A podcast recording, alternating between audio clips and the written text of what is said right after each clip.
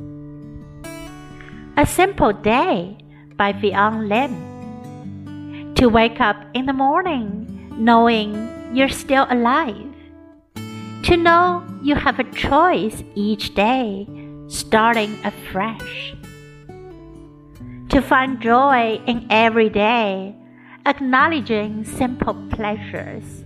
To live in the present moment, engaging your awareness. To count the blessings in life, believing abundance abounds. To enjoy the work you do, following your passion. To make a little difference, adding to the universe. To be what you are, listening to your inner being. To give away love, rejoicing in the chance to give. To receive love with gratitude, feeling good about it. To smile at strangers, seeing how infectious it can be, to speak words of kindness, spreading a little warmth, to understand with compassion, opening up your mind, to play with children, nurturing your inner child, to appreciate the nature, soaking up all the beauty to feel the warmth of the sun glowing upon your skin, to listen to the falling rain pattering on the ground, to taste the richness of food sliding down your throat, to smell the freshness of air filling up your lungs, to see the falling night concluding a well lived day that's life. That's living. That's the core of what really matters.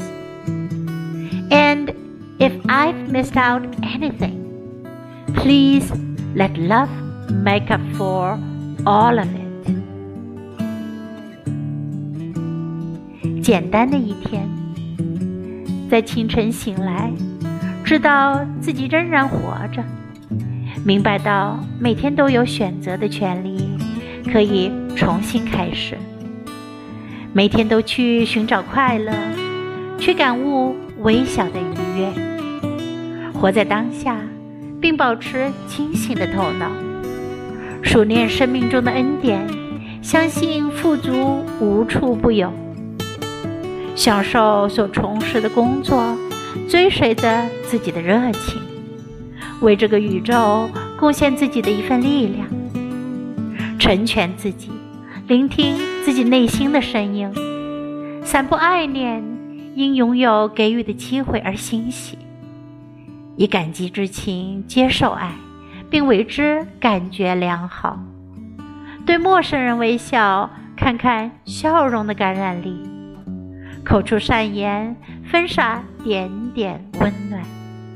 以同情之心去理解，开启世界，与孩子们嬉戏，养育童心，欣赏大自然，吸纳一切不慎收取的美，感受太阳的温暖，让皮肤发光发热，倾听雨水滴答降临到大地上的声音，品尝食物的鲜美，滑落喉咙。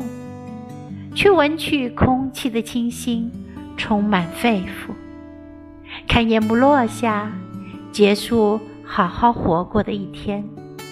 那就是生命，那就是生活，那就是真正要紧之事的核心所在。如果我还遗漏了什么，请用爱把剩余的空隙都填满。